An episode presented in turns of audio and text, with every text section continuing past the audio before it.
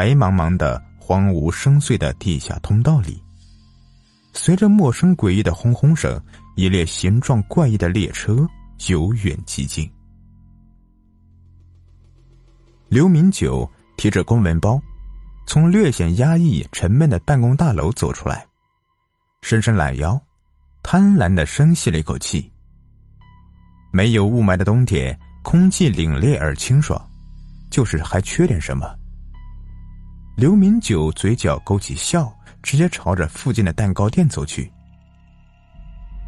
刘先生，又来买蛋糕了呀？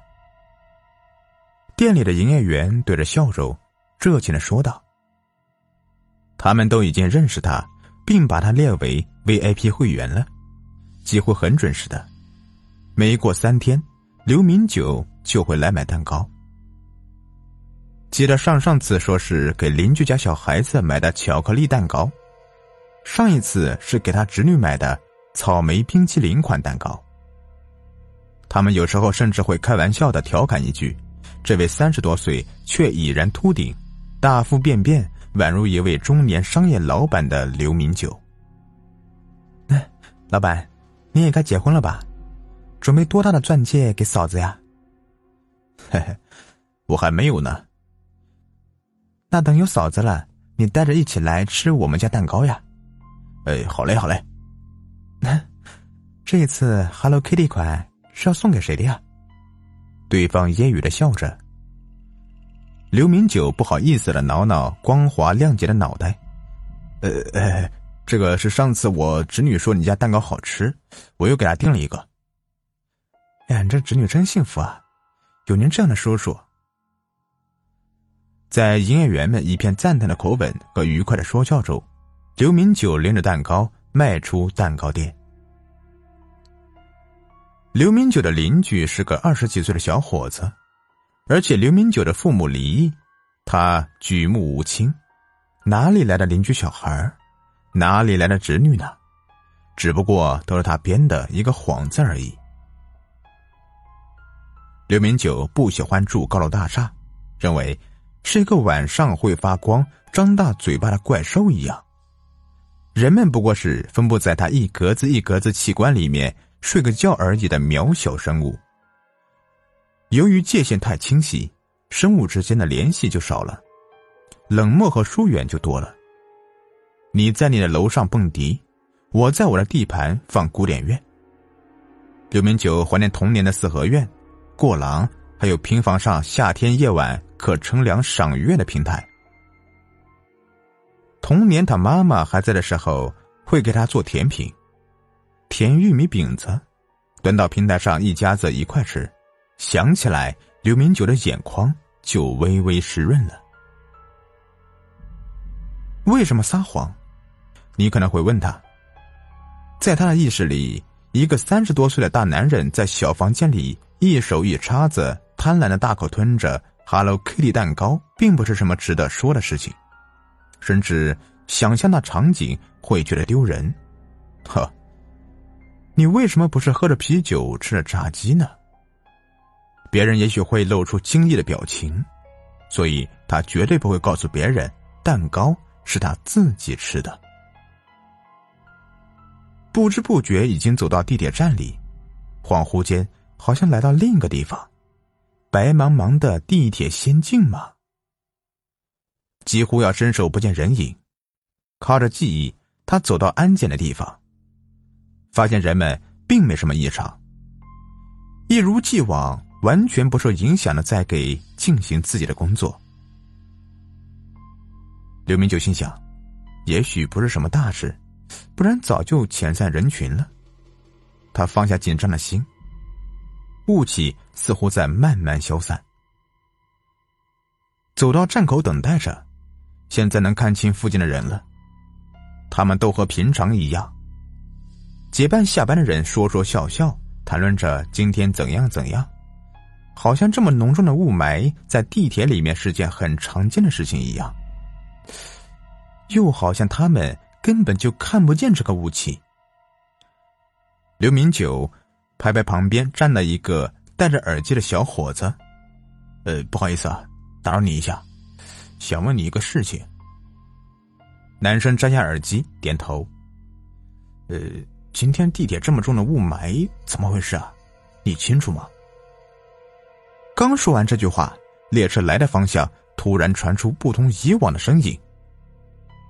嘿，哥，你开什么玩笑呢？这哪里有雾霾呀？男生一副你神经病吧的模样，瞧着刘明九，然后退了一步，往别的方向走去，站着。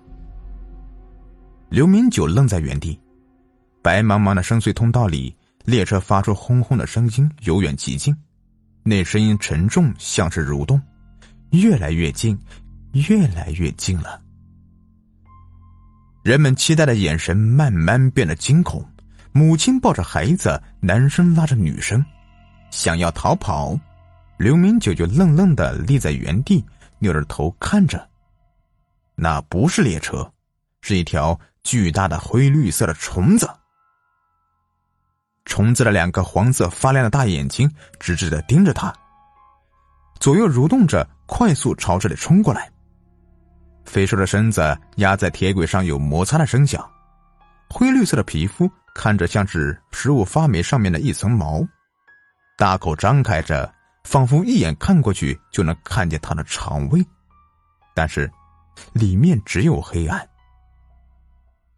他张了大嘴，把人都尽数吞掉。惶恐的惊叫声、害怕的哭泣声、失散的叫喊声混在一起。刘明九护着自己的蛋糕，同其他人一起滚进了那黏湿、充满臭气的长长的身体。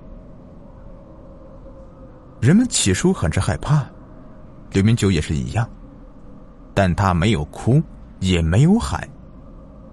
他开始拿出他的蛋糕，抓了一口，塞到嘴里，鼓动着腮帮子，用力的咀嚼。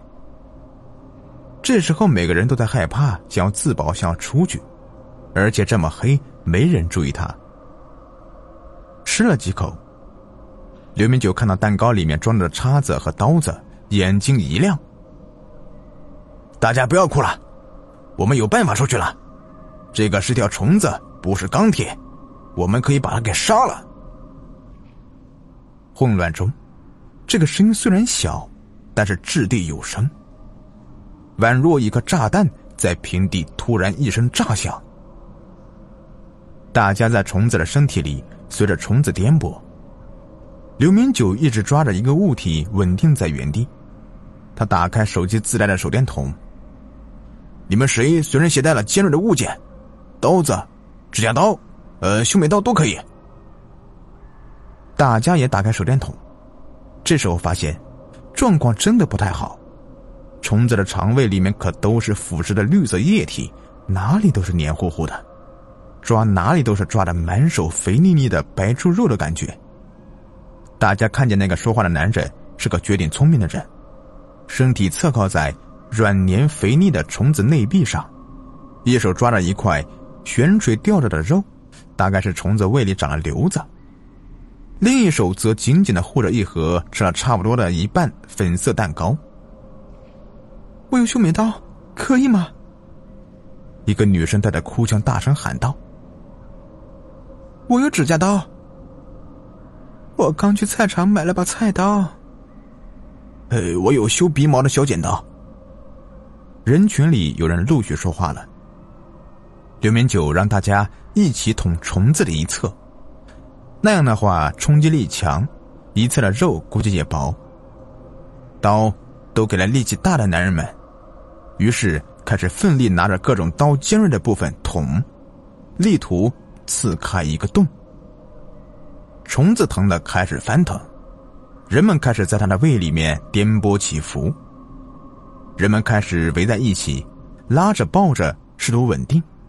男人们忍着恶心的绿色液体一直往下流，噗呲噗呲的，终于捅开了一个洞。但是没有想到，这个虫子因为剧烈的疼痛，使劲的扑腾着，眼下没有办法出去。有个男人提议道：“我们应该先去找到这个虫子的心脏，把它杀死，才能出去啊。”刘明觉得手在发抖。眼睛暗淡无光，这里面实在是太闷了，只有虫子身体里腐蚀液体和消化食物的臭味，还有人们自己的二氧化碳他感觉再不出去不被腐蚀掉，那也会被熏死的。打开蛋糕盒，在众人惊异的目光下，不管不顾的大吃起来。手上沾染了黏糊糊的液体，他也不在意。等剩下的一半被他三四口解决完毕之后，他的眸子才又亮了起来，整个人看起来才好一些。已经有孩子失去了呼吸，母亲在嚎啕大哭，人们的悲伤再一次被挑起。人呢，正常活着已属不易了，为何还要经历这样的事情呢？男人急忙分头去找这大虫子的心脏，终于一个人找到了。那枚小小的心脏火热的跳动着。他学过生物学，知道大概在背部呈管状，是在皮肤底下通过身体端的一条长管。也许这条虫子比较特殊，但无论怎样，他还是找到了。几个男人集体把它用刀子扎破。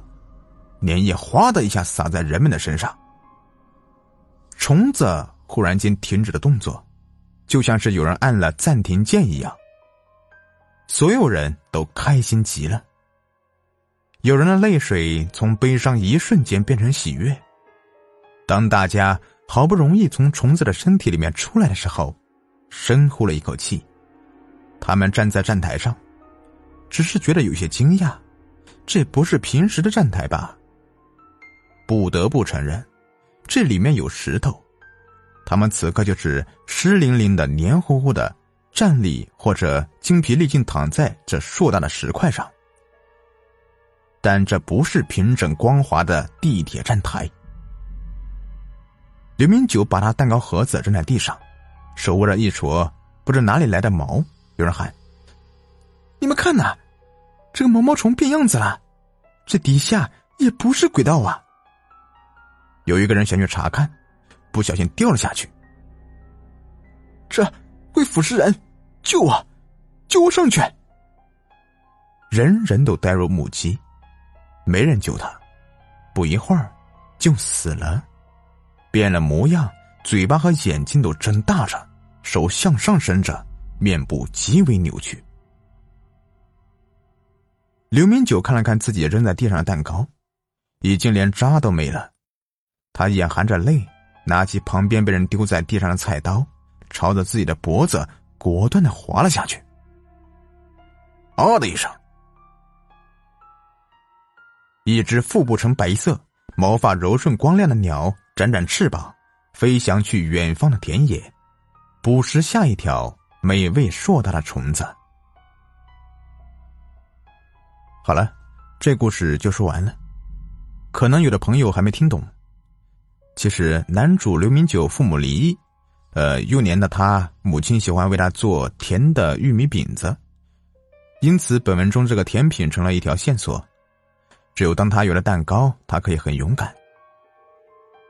大家还在为逃出虫子的身体内开心呢，殊不知，虫子在鸟的体内。当他死去的时候，他会想到以前，他含着泪，为这无奈而又悲的一生画了句点。好了，这故事就是这样的。